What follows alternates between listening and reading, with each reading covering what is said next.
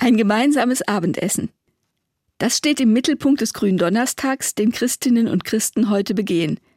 Genauso wie im Mittelpunkt des Pesachfestes, das Jüdinnen und Juden seit gestern Abend feiern. Die Bibel erzählt, Jesus hat mit seinen Freunden, sie waren alle Juden, das Pesachmahl gemeinsam gefeiert. Es war das letzte Mal, dass sie das gemeinsam tun konnten. Aber die Freunde wussten das noch nicht. Sie haben allerdings gemerkt, da war etwas Besonderes. Viel früher noch, als die Juden in Ägypten in Gefangenschaft waren, haben sie das Pesachlamm gemeinsam gegessen, bevor sie aus Ägypten auszogen. Ein gemeinsames Essen ist etwas, das verbindet, ja, das eine Gruppe sogar richtig zusammenschweißen kann. Durch gemeinsames Essen können Fremde zu Vertrauten werden.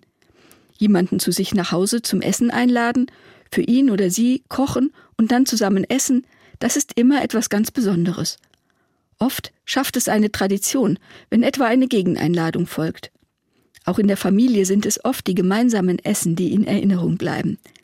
Später heißt es dann zum Beispiel, weißt du noch damals, als wir das Spanferkel auf der Terrasse gegessen haben und die Verwandten aus Kanada da waren?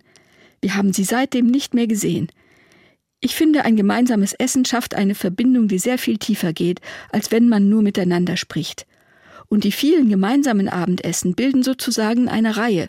Wie Perlen auf einem Band reichen sie in die Vergangenheit zurück und in die Zukunft hinein und verbinden uns auch in der Zeit.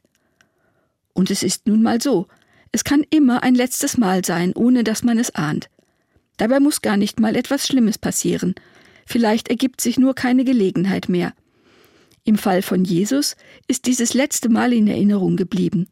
Es ist sogar zum Herzstück einer ganz neuen Religion geworden.